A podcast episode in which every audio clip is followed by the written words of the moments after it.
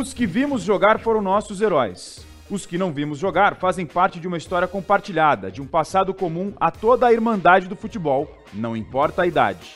De um jeito ou de outro, eles são personagens das nossas vidas e do que o futebol brasileiro representa para o mundo.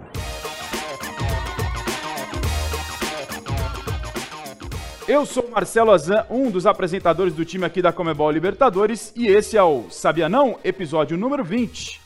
Miller e Fredenreich, os primeiros ídolos do futebol brasileiro. Como sempre, não estou sozinho hoje, acompanhado da nossa querida Yara Fantoni. Tudo bem, Yara? Olá, Marcelo Razan. Então hoje vamos contar um pouco mais da história. Sou também um talento aqui da Comebol Libertadores e vamos juntos em mais um Sabia Não?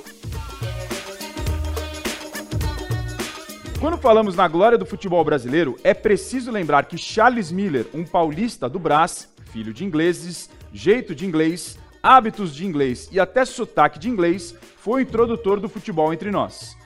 Por volta de 1884, Charles Miller ingressou na Bannister Court School, em Southampton, e em seguida cursou vários colégios do condado de Hampshire, onde aprendeu a jogar futebol e ganhou duas bolas de couro.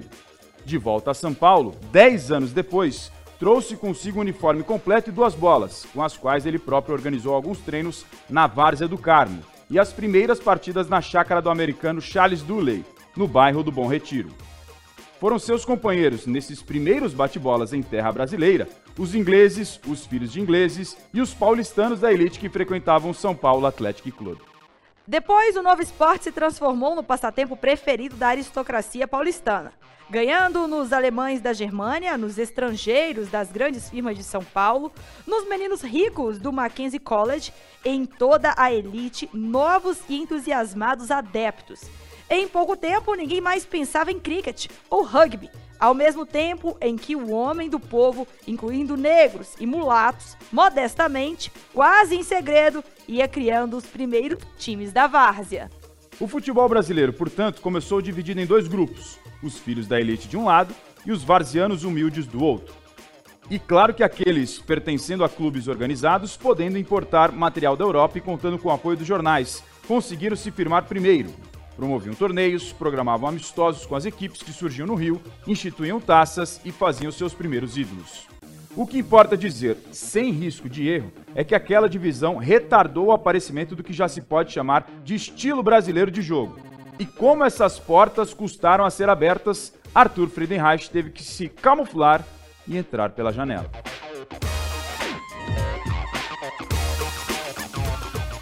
Friedenreich foi contemporâneo de Charles Miller e de todos aqueles garotos da elite que bateram a bola na chácara de Dooley. Logo, se fosse 100% varziano, 100% do povo, 100% pobre e 100% negro, jamais teria passado de obscuro jogador de pelada, sem poder ser sócio do Germania ou aluno do Mackenzie College. Era filho de alemão remediado, com paulista negra e pobre. Viveu quase toda a infância entre os meninos de rua e estudou nos melhores colégios de São Paulo Veio ao mundo no nada aristocrático, bairro da Luz, e muito cedo entrou para o Germânia, clube da colônia alemã. Com a libertação dos escravos em 1888, a maior parte das fazendas do Sul atravessou uma crise que acabaria resultando na queda do Império e na proclamação da República. Oscar Friedenreich, embora não fosse fazendeiro, teve seus negócios muito afetados pelos problemas financeiros dos donos de terra em Blumenau, Santa Catarina, onde tinha sido comerciante próspero. Assim, naquele mesmo ano, antes que as coisas piorassem, tratou de juntar as economias, fez as malas e foi tentar a vida em São Paulo. Oscar pôde se estabelecer outra vez. Em pouco tempo, estava casado com uma ex-escrava chamada Matilde e morando numa casa em uma porta e três janelas na luz. Foi naquela casa que Arthur Frederich nasceu, em 18 de julho de 1892, paulistano dos pés à cabeça. Ali mesmo, no bairro da Luz, aprendeu a jogar bola, a fazer bola de meia, a correr atrás de uma bola de couro, a ter na bola uma presença constante em sua infância agitada. Aos 12 anos, no meio de gente grande, já atuava pelo primeiro time do São Paulo, que nada tinha a ver com o tricolor do Morumbi. Se tratava de um time independente, fundado por moradores do bairro do Bexiga.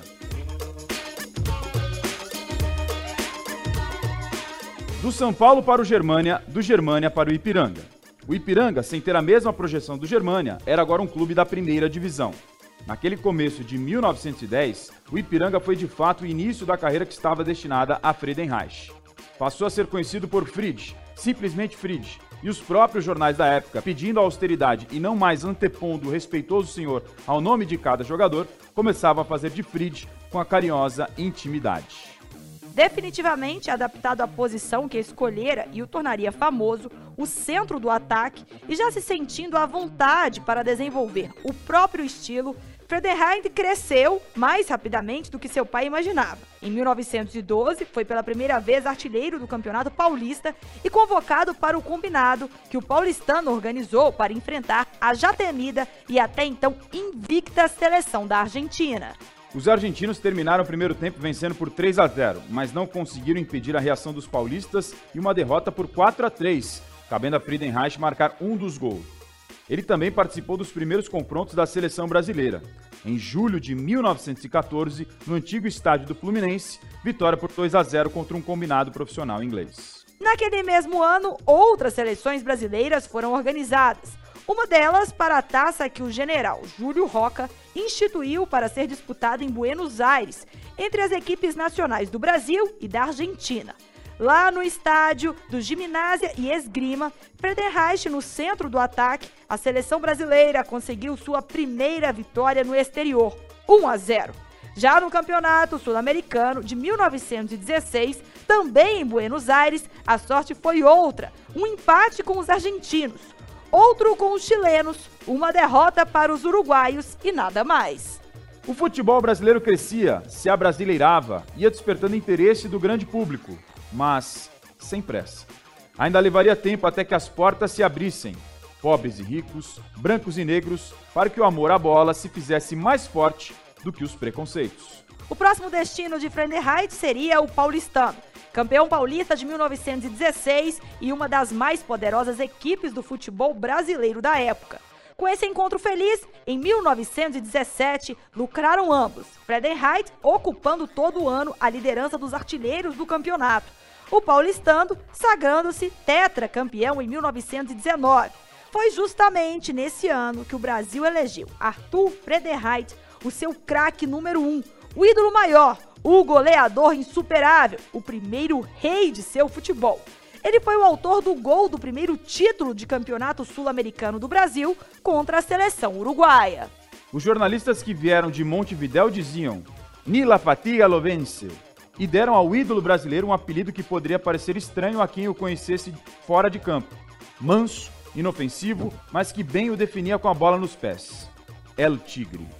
Em 1925, o paulistano de Friedenheit foi a primeira representação brasileira a cruzar o Atlântico. Saiu de Santos na manhã de 10 de fevereiro de 1925 e só chegou a Paris na noite de 1 de março. Artilheiro da excursão, com 11 gols, Friedenheit viveu ali dentro e fora de campo, alguns dos melhores momentos de sua vida.